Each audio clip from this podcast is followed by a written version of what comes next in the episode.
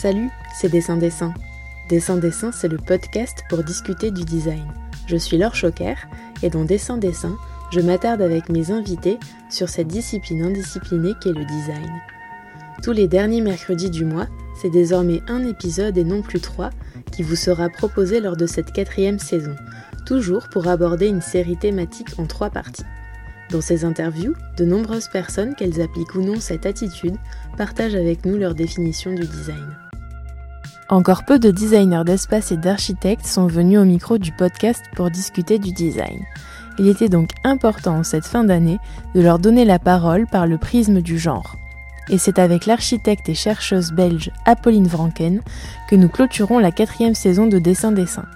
Ensemble, nous avons discuté d'égalité urbaine, de villes exclusives et pas inclusives, de béguinage, d'architecture canard et de l'énergie et du temps qu'il faut déployer pour mener à bien les activités d'une association engagée et militante comme la sienne, à savoir l'architecture qui dégenre.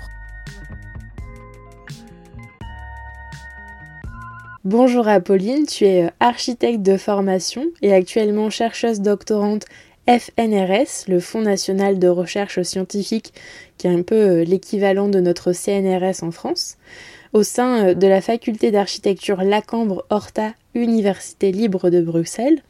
Il y a huit ans, euh, tu t'investis dans le cercle féministe de la même université et dès lors te passionnes pour les questions liées au rapport de genre dans l'espace et d'égalité urbaine. En 2017, tu écris ton mémoire intitulé Des béguinages à l'architecture féministe Comment interroger les rapports de genre matérialisés dans l'habitat, qui sera publié en 2018 par l'Université des femmes. La même année, tu fondes l'association à but non lucratif L'architecture qui dégenre, et inspiré par l'initiative parisienne du même nom initiée en 2015, tu es à l'origine des journées du matrimoine bruxelloise depuis 2019. Alors les premières questions que je souhaite te poser, Apolline, sont 1. Y a-t-il eu un élément déclencheur lors de ton parcours qui t'a amené à t'intéresser puis à traiter ce sujet? Et 2. Qu'est-ce que le concept d'égalité urbaine? Alors, déjà bonjour Laure. Euh, pour la première question, est-ce qu'il y a eu un, un élément déclencheur pendant, pendant mes études, mon parcours? Pas spécialement en tout cas, mon engagement féministe avait toujours été là en, filigrane pendant mes études d'architecture. Par contre, clairement, il y a un moment assez précis qui marque le moment où je commence à articuler euh, questions féministes et euh, questions d'architecture, qui est ben, premièrement un travail euh, sur un, article de Denise Scott Brown, et puis après qui, sera suivi par un travail de fin d'études sur les béguinages et l'architecture féministe. Donc ça, c'est vraiment quand même des, moments, on va dire, charnières. Alors pour la deuxième question, concernant la définition de l'égalité urbaine, l'idée c'est vraiment de se questionner sur euh, la façon dont nos villes euh, peuvent contribuer à euh, une forme d'équité, d'égalité entre ses usagers et ses usagères. Et, donc de travailler à, ça prend d'autres appellations, un urbanisme ou une architecture féministe, égalitaire, sensible au genre, inclusif. Pour moi, tout ça sont vraiment des, synonymes. mais en tout cas, c'est de se poser la question de comment est-ce qu'on peut vraiment mettre en place un dessin et un aménagement euh, qui répondent euh, aux, besoins spécifiques des femmes, des minorités de genre et à des publics en fait qui sont pas encore assez pris en compte dans notre façon de penser la vie. Oui, et de façon plus générale, c'est vrai que je l'ai pas dit euh, dans, dans l'introduction, mais en fait, euh, une égalité urbaine, euh, c'est pas seulement une égalité entre les genres, mais c'est une égalité bien plus large et plus inclusive. D'ailleurs, je l'ai pas précisé, hein, comme je le disais, mais tu as aussi as travaillé en faveur du sans-abrisme dans ton parcours. Mmh. Ouais. clairement, quoi. Pour moi, c'est pour ça que j'aime bien appeler ça architecture féministe et tout ça prend évidemment un S. Hein. Il y a plusieurs architectures, plusieurs féminismes. Mm. Pour moi, il y a vraiment cette volonté, euh, quand on pose un regard féministe et un regard égalitaire sur euh, nos sociétés, c'est de se poser la question évidemment des inégalités hommes-femmes, mais des inégalités de genre, mais aussi plus largement, effectivement, mais qui est exclu euh, de ce droit à la vie. Il n'y a pas seulement les femmes, pas seulement les, minorités de genre, il y a aussi les personnes sans abri, il y a aussi les enfants, les personnes qui ne sont pas autonomes euh, euh, dans leurs déplacements, par exemple. Donc en fait, on se rend compte que la ville, elle est majoritairement exclusive plutôt qu'inclusive, mm. clairement. Comme tu l'écris euh, très bien dans les premières pages de ton mémoire, ton travail a permis, je cite, de mettre en lumière un type de résidence qui interroge et subvertit les rapports de genre en permettant aux femmes de s'émanciper, étrangement les béguinages. Est-ce que tu peux nous dire comment ça t'est venu l'idée de te pencher sur ces espaces-là? Euh, À quoi tu fais référence quand tu désignes les néo-béguinages? Et combien de lieux de ce type tu as visité pour constituer euh, ton, enquête de terrain les béguinages, euh, c'est effectivement une typologie assez étrange à laquelle je me suis intéressée dans le cadre de mon cours d'histoire de l'architecture, qui était donné par Marianne Putmans où euh, on faisait une enquête sur l'ancien grand béguinage de Bruxelles et euh, sur son quartier aujourd'hui, son évolution dans le temps. Et en rencontrant un des habitants euh, de, ce quartier, en fait, il a commencé à me parler des béguines, de ce mouvement. Donc les béguines sont des femmes qui sont mi-religieuses, mi-laïques.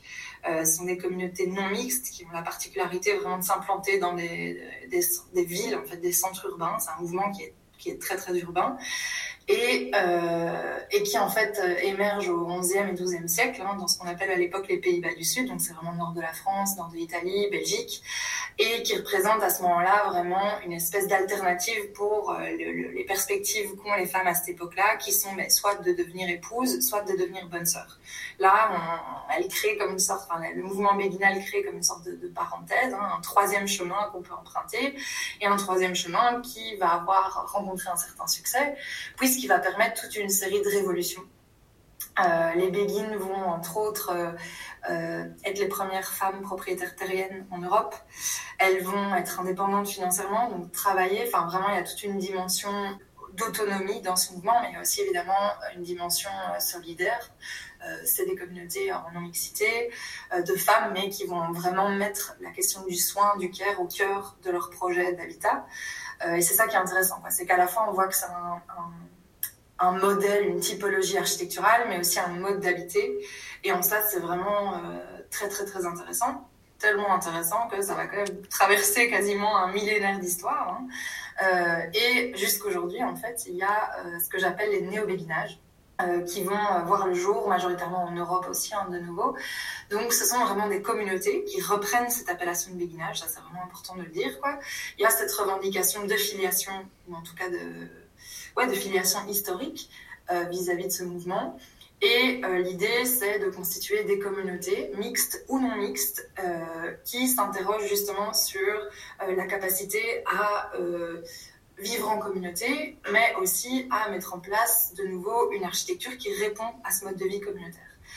Et ces néo-béguinages, ben, pour la plupart, en fait, soit on va voir que ce sont des communautés dont le ciment est basé sur une forme de foi, ou alors euh, basé aussi sur une forme de militantisme, euh, que ce soit des communautés euh, de lesbiennes, féministes, radicales ou écologistes. Enfin voilà, il y a, d'autres ciments à la communauté qui, viennent se substituer à, la foi. Et ça, c'est vraiment intéressant parce que, parce qu'évidemment, ce sont des projets, des projets inspirants.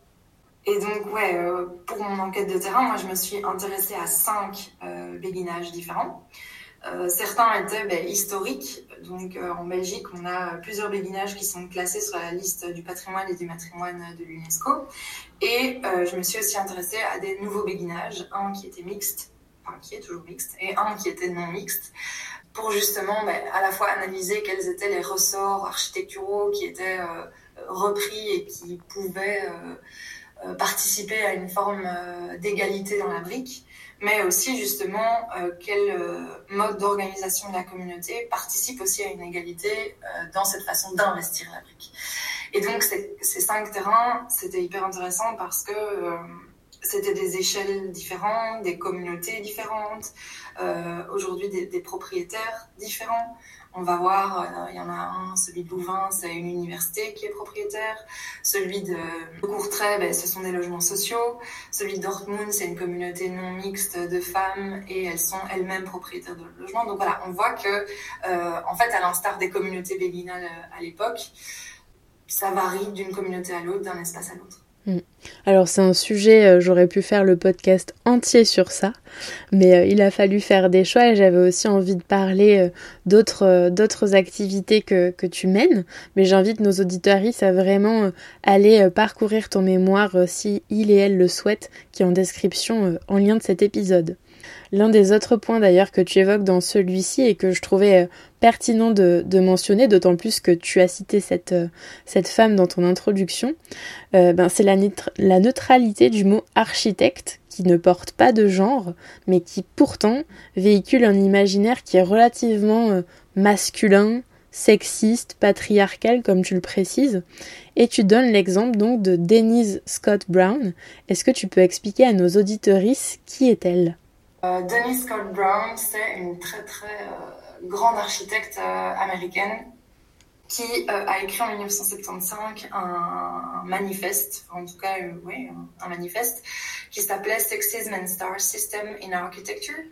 Et c'est un texte qui pour moi a été vraiment fondateur dans ma, ouais, dans cette révélation de ah ouais en fait oui, effectivement, quand on s'imagine un architecte, euh, alors même comme tu le dis que c'est un mot épicène, hein, donc on dit un ou une architecte. Et donc l'architecte, ben, euh, clairement, on s'imagine euh, un petit gars moustachu sur chantier, quoi. alors qu'en fait, ben, potentiellement pas. Hein, et Denise Colburn en est la preuve vivante.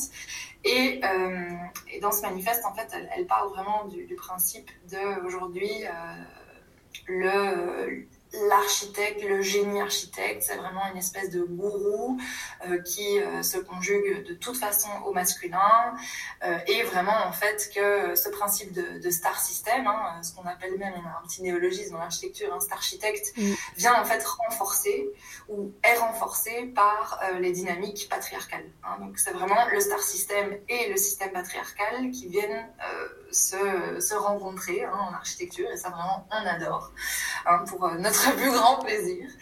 Et, euh, et en 1975, enfin, c'est complètement révolutionnaire, évidemment, de mettre ça par écrit, d'avoir cette conscience de, genre et des dynamiques à l'œuvre dans, dans, notre, dans notre profession.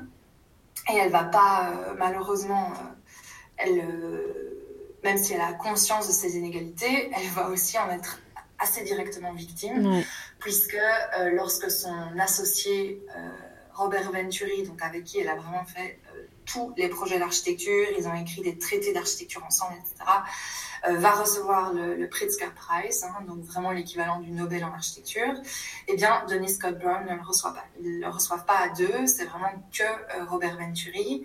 Et euh, évidemment, ça, ça va être pas à l'époque, mais a posteriori, un élément qui met en lumière toutes ces dynamiques inégalitaires et, ces violences en fait systémiques euh, qui sont à l'œuvre en architecture. Il va même y avoir une pétition pour réhabiliter euh, Denise Scott Brown pour qu'elle reçoive euh, a posteriori le Pritzker Prize et vraiment l'association Pritzker va, va s'y opposer quoi et s'y oppose toujours. Ça a vraiment aussi fédéré, il faut le dire, une communauté féministe et d'architectes féministes autour de ces thématiques. Donc pour ça on dit merci à, à Denise Scott Brown. C'est clair, parce que c'est vrai que tu vois, moi, je pensais par exemple à Le Corbusier, tu vois, qui a totalement gommé euh, ses, collaborations euh, avec Charlotte Perriand. Euh, mais ça, c'était encore avant. Et c'est fou de se dire que, ben, encore aujourd'hui et dans les années 70, alors que pourtant, ben, les années 60 et 70 c'était parmi les vagues de l'histoire du féminisme, ben, il y a encore ce genre de, de problème, quoi, systémique. Donc c'est pour ça que je voulais faire un, petit focus dessus. Et puis surtout parce que, ben, comme beaucoup de gens, j'avais entendu parler de Venturi, mais j'avais pas entendu parler d'elle, quoi. Donc euh, c'était bien de remettre la, lumière dessus. Et sachant si on peut euh, rendre à, César euh, ce qui appartient à César, c'est entre autres ben, Denise Colburn qui a théorisé ce qu'on appelle le concept d'architecture canard. Hein, donc cette fameuse architecture en forme de canard ou alors ce magasin de donuts qui a la forme d'un donut, c'est vraiment, on doit ça à Denise Colburn. Donc c'est vraiment aussi une grande théoricienne. Elle va contribuer entre autres à l'ouvrage Learning in Las Vegas, qui est un ouvrage complètement révolutionnaire dans le champ de l'architecture. Et ce qui est intéressant aussi de voir, c'est euh, que Robert Venturi, dans cette approche sur euh, complexité et ambiguïté en architecture, en fait, la complexité et l'ambiguïté sont pour moi typiquement des valeurs et des approches féministes de l'architecture. En fait, accepter cette contradiction, accepter qu'on n'a pas la bonne réponse, mais au contraire que c'est une réponse qui peut être ambiguë.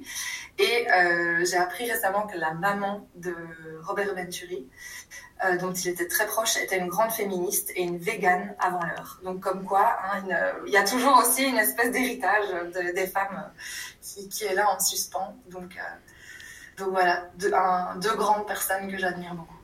Merci pour ce partage. Et en parlant de partage, tu m'as aussi euh, recommandé le visionnage d'une euh, mini-série qui s'appelle Dégenrons la ville, qui est disponible en lien euh, de la description de cet épisode gratuitement sur YouTube. Dans cette mini-série, il est question de la prise en compte du genre dans la conception architecturale et il est indiqué un exemple assez frappant, c'est l'écart des bancs à Paris qui a été mesuré à l'époque du baron Haussmann afin que les nourrices ne puissent pas se parler entre elles.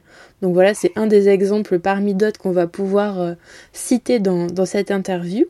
On entend aussi euh, Anna Kern, qui est chef de projet à la direction de l'habitat privé à la mairie de Paris, dire que certains et certaines de ses collègues sont surpris, surprises, voire perplexes de constater que le sujet même est mis sur la table. Comment expliques-tu que ça fasse pas partie de l'enseignement qui est reçu dans les écoles d'architecture, à l'instar des préoccupations écologiques?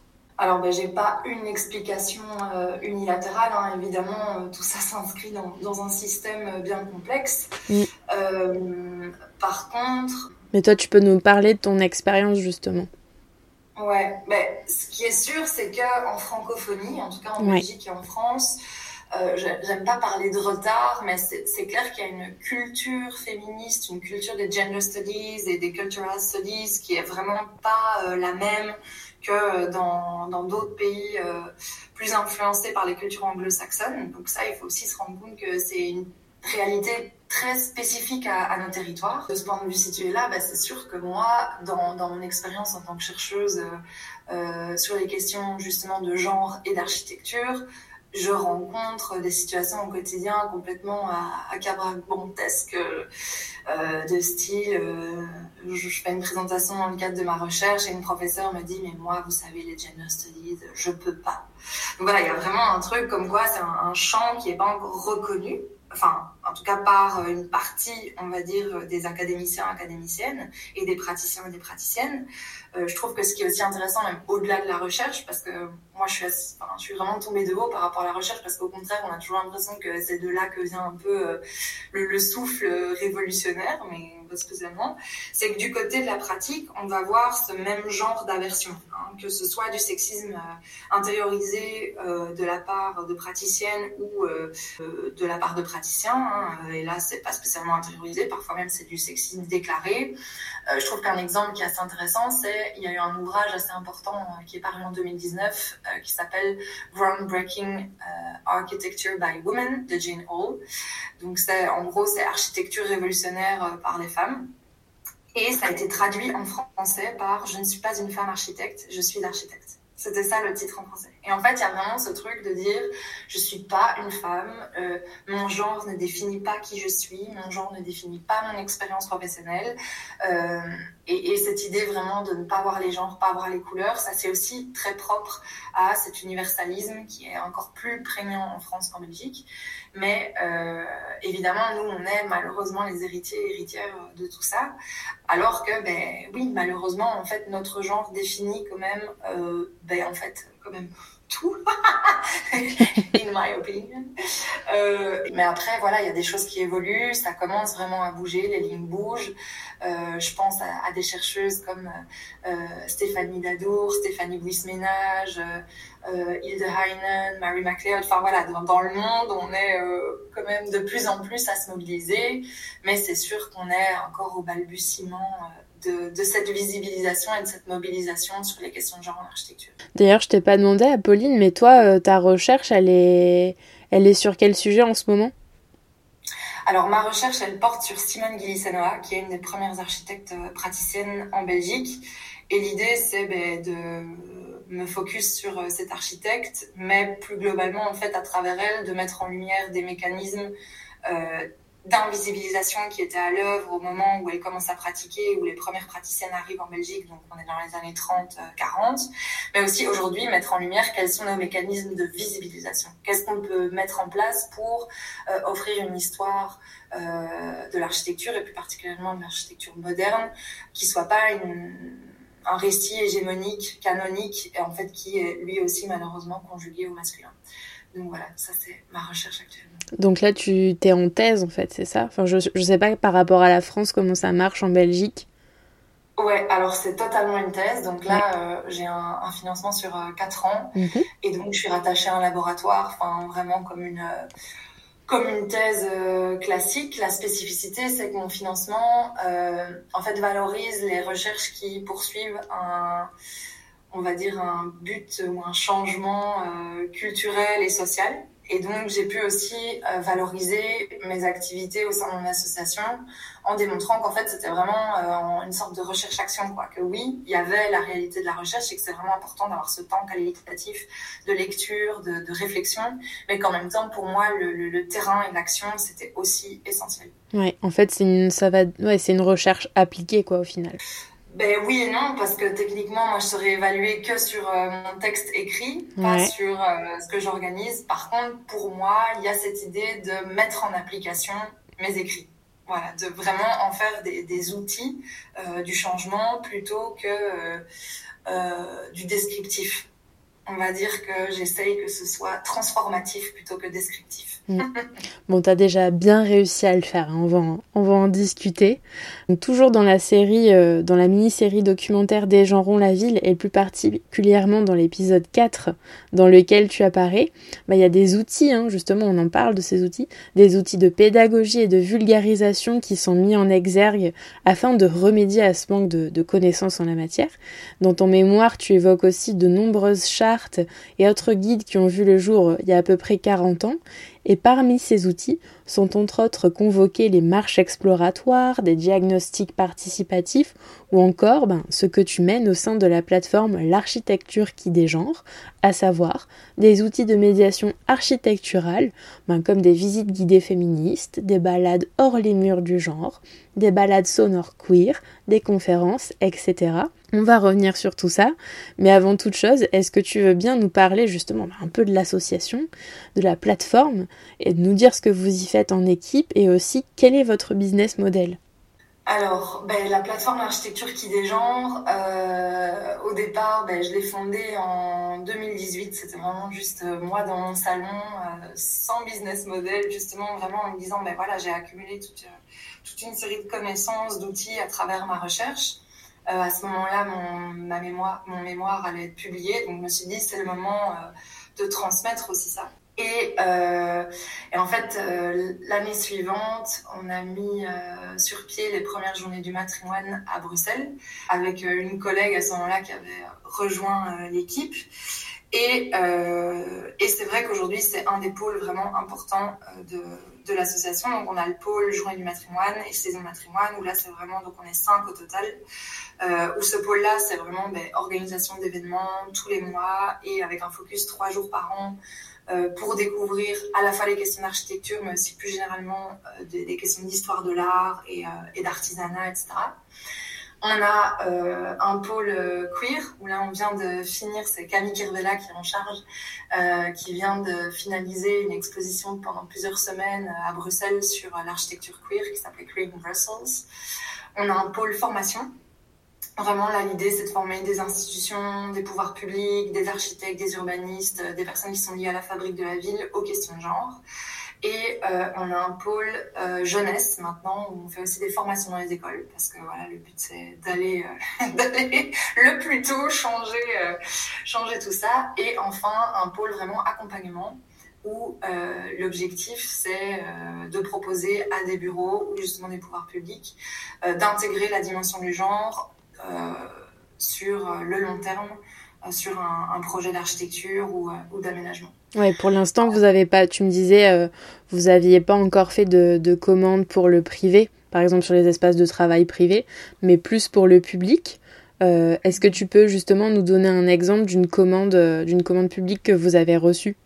Alors, ben, on en a eu par exemple une de la part du média euh, national euh, belge, qui mhm. s'appelle la RTBF, où là l'objectif c'était deux sessions d'atelier euh, pour faire remonter les besoins des usagères en termes justement d'aménagement de leur espace de travail. donc ça va être autant déjà, ben, on va dire un peu acculturer ces personnes à une sorte de, de, de, de à l'architecture en fait à qu'est-ce que c'est que lire un plan en fait s'approprier ces espaces qui sont les nôtres euh, au quotidien les lire comprendre les enjeux euh, d'un projet euh, de rénovation d'aménagement et puis formuler des recommandations. Donc, euh, c'était par exemple euh, sur les questions d'espace de, repos, de local allaitement. Ça va être aussi évidemment sur les questions de mobilité, des parkings.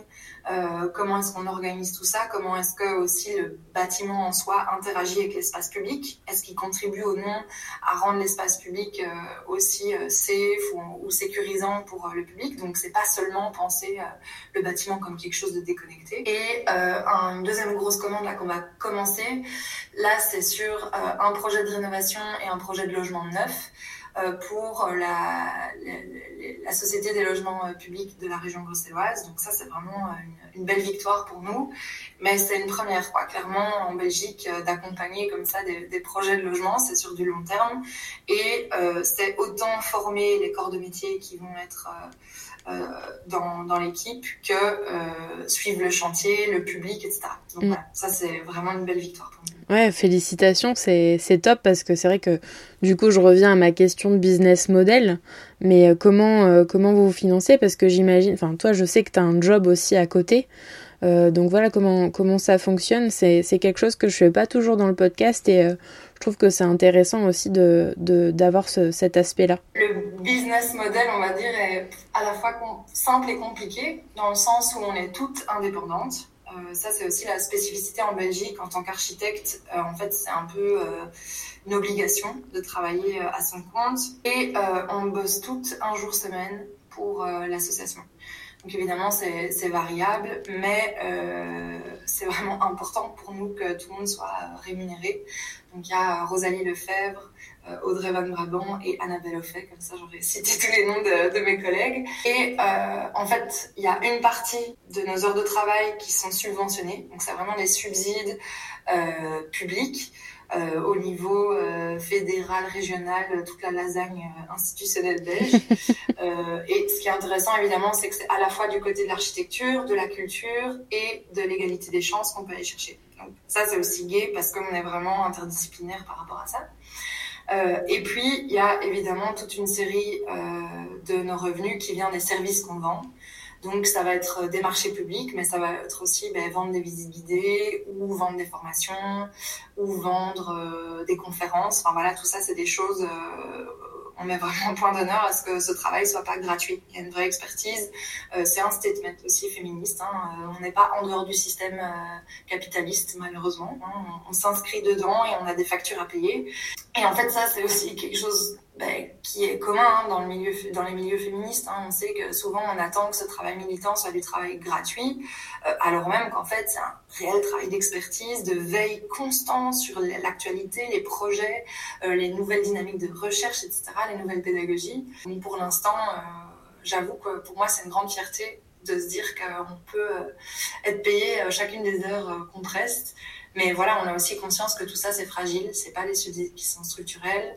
Euh, quand il y a le Covid, euh, il n'y a plus de visibilité, il n'y a plus de formation. Hein, on reste indépendante. Donc, euh, c'est une structure que j'aimerais aussi pérenniser et voilà. Et, monter, ouais, en, en, sérénité pour, pour nous toutes. Bon, à bon entendeureuse. pour les gens qui voudraient avoir une expertise sur le sujet, n'hésitez pas à contacter l'architecture qui des genres. et, euh, et, ouais, comme tu le disais aussi, tu nous en as parlé hein, des journées du matrimoine et aussi de la saison matrimoine. On va, on va y revenir dans quelques minutes. Mais l'une, c'est vraiment l'une de vos plus belles réussites finalement, ces, ces trois jours euh, de, de, la journée du matrimoine. Depuis le 2019, vous vous attelez à son organisation, à sa programmation, à sa com. Donc voilà, c'est beaucoup, beaucoup de travail. Et en fait, je me demandais, parce que j'étais pas sûre, si elles avaient lieu qu'à Bruxelles pour le moment ou si c'était généralisé dans, toute la Belgique. Nous, on est en charge que des journées du matrimoine qui ont lieu à Bruxelles. Mhm. Et euh, depuis maintenant deux ans, il y en a aussi qui sont organisées à Liège. Et depuis cette année, il y en a aussi à Charleroi. Donc voilà, il y a des petites sœurs euh, qui, qui arrivent. On espère qu'il y en aura de plus en plus. Mais ça, voilà, on n'est pas en charge de ces éditions-là. Mais évidemment, c'est intéressant aussi parce que c'est là qu'on se rend compte qu'à Liège, Charleroi ou Bruxelles, ben, c'est pas exactement les mêmes programmations. On peut aussi définir le matrimoine de, différentes manières, appréhender cet héritage de, différentes manières euh, et, sa, richesse, évidemment. Alors oui, c'est vraiment une des, grandes réussites euh, de l'association. Euh, je pense à la fois en termes de, ben, de mobilisation du public, clairement. Oui. Ouais, c'était une de mes autres questions. D'ailleurs, c'est combien de visiteuses vous avez euh, réunies depuis euh, l'existence de ces journées? Oula, alors depuis l'existence, plusieurs milliers. Ouais. Mais disons qu'une édition sur trois jours, euh, on est entre 600 et 1000 personnes. Il y a évidemment le reste de l'année. Il faut savoir aussi que, ben, vu qu'on parle de visite guidée avec des jauges assez limitées pour que ça reste qualitatif, ben, ça nous demande vraiment de démultiplier les horaires et, l'offre pour pouvoir répondre à la demande du public. Mm. Ce qui est assez dingue, en fait, c'est que tout est sold out euh, très, très, très rapidement. Donc, en fait, on se rend compte que euh, c'est juste par manque de budget qu'on n'augmente pas euh, plus la programmation, même si d'année en année, ben, on, on, on, essaye d'aller chercher plus de soutien pour pouvoir répondre aux demandes du public. Mais clairement, on pourrait encore faire x10, je pense que le public serait toujours là. Et ça, c'est évidemment une des grandes victoires, c'est de mettre en lumière ben, le fait qu'il y a un réel intérêt pour ça, mettre en lumière aussi le fait qu'il y a de la matière, en fait. C'est juste qu'aujourd'hui, on n'a pas l'argent, on n'a pas les, infrastructures pour mener ces recherches, mais en fait, une fois qu'on cherche, on trouve. Ça, c'est sûr. Que ce soit sur les artistes femmes, les architectes femmes, les architectes racisés, les artistes racisés, il y a vraiment énormément à, à, dire. Euh, je pense qu'on en a encore pour des décennies de recherche. Hein. Euh, pour moi, vraiment, une des, une des autres grandes réussites de, de ces journées, c'est la mise en réseau. En fait, on s'est rendu compte qu'on avait vraiment constitué à la fois un réseau d'expertes et d'experts sur ces thématiques, euh, vraiment de, mise en lien. Et euh, pour nous, on, constitue euh, aussi une plateforme qui permet à ces experts et expertes d'être rémunérés, de faire connaître leurs recherches, leurs travaux. En tout cas, un des moyens de faire connaître ça. Mais aussi, évidemment, ben, un réseau de solidarité parmi le public et entre experts, expertes et publics. Et ça, c'est... Enfin, moi, vraiment, c'est c'est ce qui me met le plus en joie euh, et, qui, me, qui me donne envie de, de continuer et de tout, tout, tout, tout donner pour ça. Quoi. Mm. Ça, c'est sûr. Bah D'ailleurs, à propos de réseau, euh, enfin je, je, remercie euh, l'organisation du cycle de conférences qui a eu lieu à Bruxelles en septembre qui s'appelait Celles qui font le design, parce que c'est grâce à, à ces cycles de conférences que j'ai connu ton travail, l'architecture qui dégenre, donc j'en profite pour, pour les saluer. Et, euh, et je me demandais aussi, enfin voilà, tu, tu parles de, de l'engouement du public pour, euh, pour les formats que vous proposez, étant donné, enfin là on a parlé de plateforme, on sait que c'est un statut d'association à but non lucratif, mais est-ce que voilà, si moi euh, je suis public, je, je peux adhérer à l'association? Est-ce que vous avez des adhérents et des adhérentes aussi? Ou c'est pas quelque chose que vous envisagez euh, Ces statuts-là existent. Pour l'instant, on n'a pas encore lancé euh, le processus d'affiliation parce qu'évidemment, ben, c'est un travail administratif euh, supplémentaire. Mm. Ça, c'est aussi ce dont on se rend compte, c'est que ben, globalement, quand on a une association comme celle-là, il y a vraiment un travail de, de budget. Enfin, voilà, il y a des choses moins glamour, en tout cas pour à mes yeux d'architecte, euh, à faire. Hein. Mm. C'est des dossiers de subsides, c'est beaucoup d'administratifs. Euh, parfois, c'est vrai que euh, pour avoir été du côté des guides conférencières, ça me manque un peu euh, d'être de ce côté-là, quoi, de la mm. scène.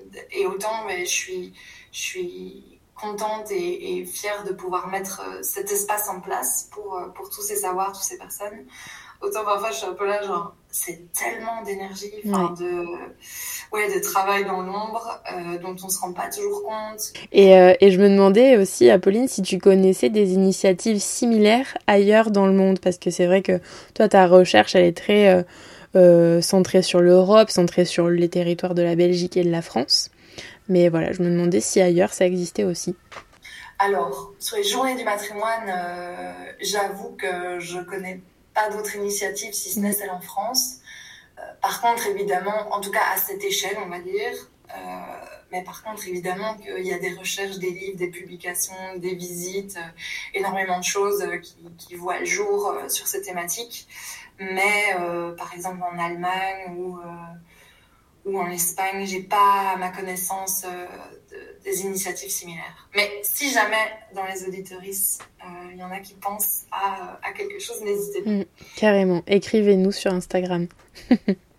Et de, je me demandais aussi depuis 4 ans euh, que voilà, vous avez expérimenté plusieurs formats, plusieurs outils. Est-ce que tu trouves qu'il y en a un qui a particulièrement fait ses preuves? Et si oui, lequel? Alors, sans grande surprise, j'avoue que moi, je suis un peu une convaincue euh, des visites guidées. Euh, c'est vrai que je vois aussi dans le public que ça attire. Euh, c'est un public aussi plus diversifié que celui qui assiste aux conférences ou aux projections. Et, j'avoue que j'aime aussi cette qualité, en fait, d'être dans un petit groupe. J'ai un peu ce statement qui est que sur notre Instagram, on fait pas de posts explicatifs c'est pas notre Instagram sert pas vraiment de boîte à outils. Parce qu'en fait euh, j'ai encore envie enfin je crois vraiment au in real life. Alors pas que je crois pas à Instagram hein, j'adore les boîtes à outils Instagram j'en ai plein j'enregistre des posts toutes les deux minutes. Euh, mais je pense aussi que c'est important de continuer à entretenir ce lien euh, physique qui plus est quand on parle d'architecture on parle d'espace, on parle de choses qui sont extrêmement tangibles, mais il faut qu'on prenne place dans ces espaces, en fait, quand on en parle. Euh, je veux dire, de, poser ce regard-là, c'est vraiment autre chose, un, temps un peu suspendu, euh, qui pour moi participe vraiment euh, à cette médiation. Alors évidemment, autre chose aussi par rapport à ça, ben, on, le sait, hein, on fait des enquêtes de terrain, on sait que notre public il est majoritairement universitaire, euh, assez jeune. Enfin voilà, euh, on n'est pas, euh, on n'est pas parfaite et comme je le dis, ben, on s'inscrit aussi dans un système. Hein. On sait que ben, les questions d'architecture, c'est globalement des personnes privilégiées qui s'y intéressent. Hein. Faut pas se, voiler la face non plus, mais on essaye justement d'aller chercher d'autres publics, d'autres thématiques. Et, je pense vraiment que ces dernières années, il y a une réelle enfin, un réel changement d'opinion sur les visites guidées. Avant, c'était un peu vu comme un truc outdated. Euh, mm. euh, et, maintenant, bah, il y a des visites décoloniales, il y a des visites féministes. Il y a vraiment cette volonté euh, de réhabiliter ce format qui, pour moi, est vraiment ouais, hyper, hyper riche. Quoi. Après, euh, je vais pas te mentir non plus que c'est compliqué de trouver des guides féministes. Euh, ça ne court pas les rues. Donc, euh, s'il y a justement des guides féministes qui nous écoutent et qui travaillent à Bruxelles, n'hésitez pas à nous faire signe, ou en Belgique, et qui veulent euh, venir travailler sur le territoire bruxellois. N'hésitez pas parce que, voilà, on manque on manque cruellement de guides, quoi. Et t'emboîtes le pas à, à, ma prochaine question sur cette question de voilà de, de la diffusion parce que c'est vrai que, comme tu le disais, hein, les journées euh, du matrimoine, c'est plus seulement des journées depuis le 2021, puisque vous avez lancé la saison du matrimoine, qui est une saison euh, sur l'année qui propose, une, je cite, une trentaine d'activités avec au programme des visites guidées, des ateliers, des expos, des projections et voilà plein de, de contenus pour découvrir euh, l'héritage matrimonial. Et il y a certains formats, pardon, qui ont été initiés pendant les journées du matrimoine qui se sont pérennisés euh, dans, certains lieux partenaires. Je pense d'ailleurs à, la visite guidée à leur tour euh, au Design Museum de Bruxelles. On sent que ça a porté ses fruits. Mais après, c'est vrai voilà que tu dessines déjà aussi les limites de la diffusion de ces journées-là, parce que c'est des activités sur inscription, et je me demandais justement comment elles étaient relayées par la ville.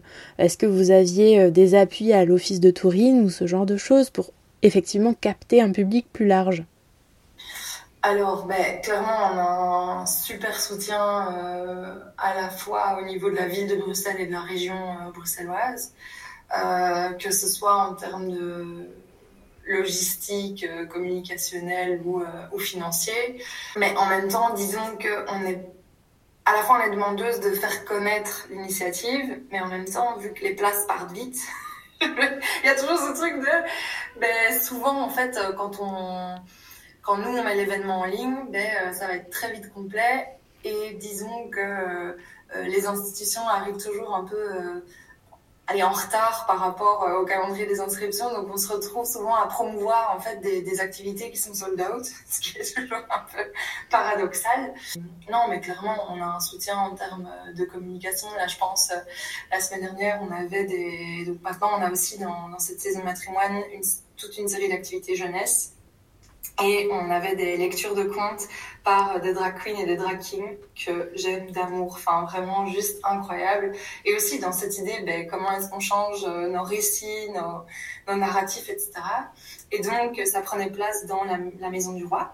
Euh, la Maison du Roi, c'est un des bâtiments qui donne sur la Grand Place. Donc, c'est vraiment un, un, bâtiment important quoi, dans, dans le tourisme bruxellois. Et donc, pour l'occasion, ça avait été renommé Maison de la Reine. Et je trouvais ça juste ultime. Enfin voilà. donc, ouais, donc, et, et, la ville est à fond. Euh, justement, toujours cette maison du roi nous a demandé euh, de, de, programmer deux conférences là pour euh, le cycle sur des jeudis de l'histoire en 2023. Donc franchement, il y a clairement un soutien qui est là. Après, en fait, ce qui est aussi un peu paradoxal, c'est que là où c'est le, le, autant on a des, partenariats avec des institutions muséales, autant mais parfois ce sont avec les institutions muséales que c'est le plus difficile euh, parce qu'ils vont pas spécialement mettre euh, d'argent euh, dans de la médiation qui est portée par des structures externes à la leur.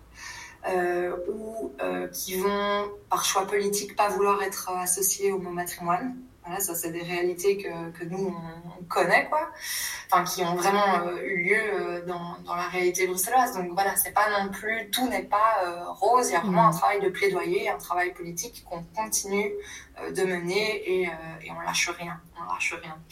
D'ailleurs, c'est quoi ta définition du matrimoine ou en tout cas celle que vous mettez en, en avant? Alors celle qu'on met en avant, elle est très très générale, hein, très générique. C'est les biens matériels et immatériels euh, hérités euh, des femmes. Alors on pourrait même euh, ajouter des minorités de genre, même si évidemment matrimoine rentre dans une définition un peu binaire de la langue française. Ce qui est intéressant, nous, dans, dans, ce qu'on développe dans notre programmation, c'est qu'on parle à la fois de matrimoine historique, mais aussi de matrimoine contemporain. Pour nous, là, euh, faire ce podcast, c'est faire du matrimoine. On crée des traces, on est en train d'écrire l'histoire d'une certaine façon, même une micro-histoire, mais on est en train de, de faire ça, d'archiver nos actions, d'archiver euh, tout ça. Dans cette programmation, on invite aussi des activistes, des militantes, euh, voilà, qui travaillent aujourd'hui, euh, pas que sur des questions historiques, mm. aussi sur des luttes euh, actuelles. Et puis, moi, un, un, pan qui me tient aussi particulièrement à cœur, c'est cette question des ateliers, justement euh, dans une perspective un petit peu, euh, on va dire, marxiste de la chose, hein, de, de, réappropriation des outils de production, où ben voilà, c'est quoi de prendre un outil, de de se mettre dans la peau d'une artisane, d'un artisan? Qu'est-ce que c'est que de travailler le verre, le métal, l'argent, euh, le, métal en fusion, euh, d'être en contact avec ces, matériaux, d'être en contact avec ces outils. Pour moi, c'est quelque chose qui est extrêmement important pour comprendre aussi euh, ces métiers liés au patrimoine. En fait, euh, on a plein de métiers liés à, l'artisanat qui font qu'aujourd'hui, on a cet héritage qui est toujours là, en vie, euh, conservé, entretenu, et c'est une forme de soin, hein, de care, euh, qui pour moi a aussi toute sa place dans la programmation, bien évidemment. Bon, d'ailleurs, je, fais un petit scoop là pour nos auditeuristes, mais il est fort probable que la saison 2023 du podcast de Dessin Dessin soit dédiée aux matériaux. Donc, j'en profite pour le dire puisque tu viens d'en parler. Euh, nice. et, et, je me demandais d'ailleurs, euh, Apolline, si tu avais eu des, des contacts avec l'organisation parisienne de ces journées avant de toi-même euh, la mettre en place avec ton équipe à Bruxelles. Alors oui, euh, enfin en fait non. Donc on n'a pas eu de contact avant. Par contre, on en a eu euh, depuis. Alors malheureusement, le fait est que les journées du matrimoine en France ont toujours lieu au moment des journées du patrimoine en Belgique, où nous, on est aussi ultra sollicités. Donc malheureusement, on n'a jamais pu assister, elles, à nos journées et nous à leurs journées. Mais voilà, on espère euh, qu'un jour, notre don d'ubiquité nous permettra d'être d'être là. Super. Bon, pour conclure, je vais te poser la question rituelle de dessin-dessin, qui est est-ce que selon toi le design est définissable? Si oui, quelle est sa définition? Et sinon pourquoi? Ouh là là Je pose la, la question à une archi. On n'a pas eu beaucoup encore sur dessin-dessin, donc euh, c'est important. Oh. Alors moi, je dirais quand même, euh, j'aurais plutôt envie de dire non définissable. Oh, mais déjà, c'est hyper binaire comme choix. Mais en tout cas, euh, euh, j'ai pas, euh, je dirais non définissable. Pourquoi Parce que de nouveau, il y a une infinité. Enfin, pour moi, c'est comme l'architecture féministe, c'est impossible à, à définir. Euh, même le patrimoine, c'est, il y a tellement de possibilités, quoi. C'est ça que j'adore. C'est il y a tellement de possibilités. Le design, c'est, c'est infini. Non, mais parfois, ça me donne le vertige hein, si, si j'y pense trop. Et en même temps, c'est aussi, c'est un, un vertige hyper positif, quoi. Si je me dis waouh, il y a tellement de trucs encore à créer. Voilà, tout, tout, on pense qu'on a tout inventé, mais ce n'est pas vrai. il y a encore mille et une choses à inventer. Et, là, pour le coup, en termes de design inclusif, euh, on a du pain sur la planche. Top. Ben, merci beaucoup, Apolline. Merci, Laure. Comme nous l'avons mentionné dans l'épisode, si vous connaissez des alternatives similaires à celles des journées du matrimoine ailleurs dans le monde, et ou que vous êtes vous-même guide et féministe, faites signe à Apolline. Le scoop de la cinquième saison de Dessin Dessin dédié aux matériaux a été révélé sur le compte Instagram du podcast bien avant cet épisode.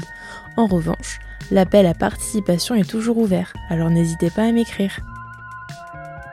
Dessin Dessin est un podcast natif, indépendant et non sponsorisé.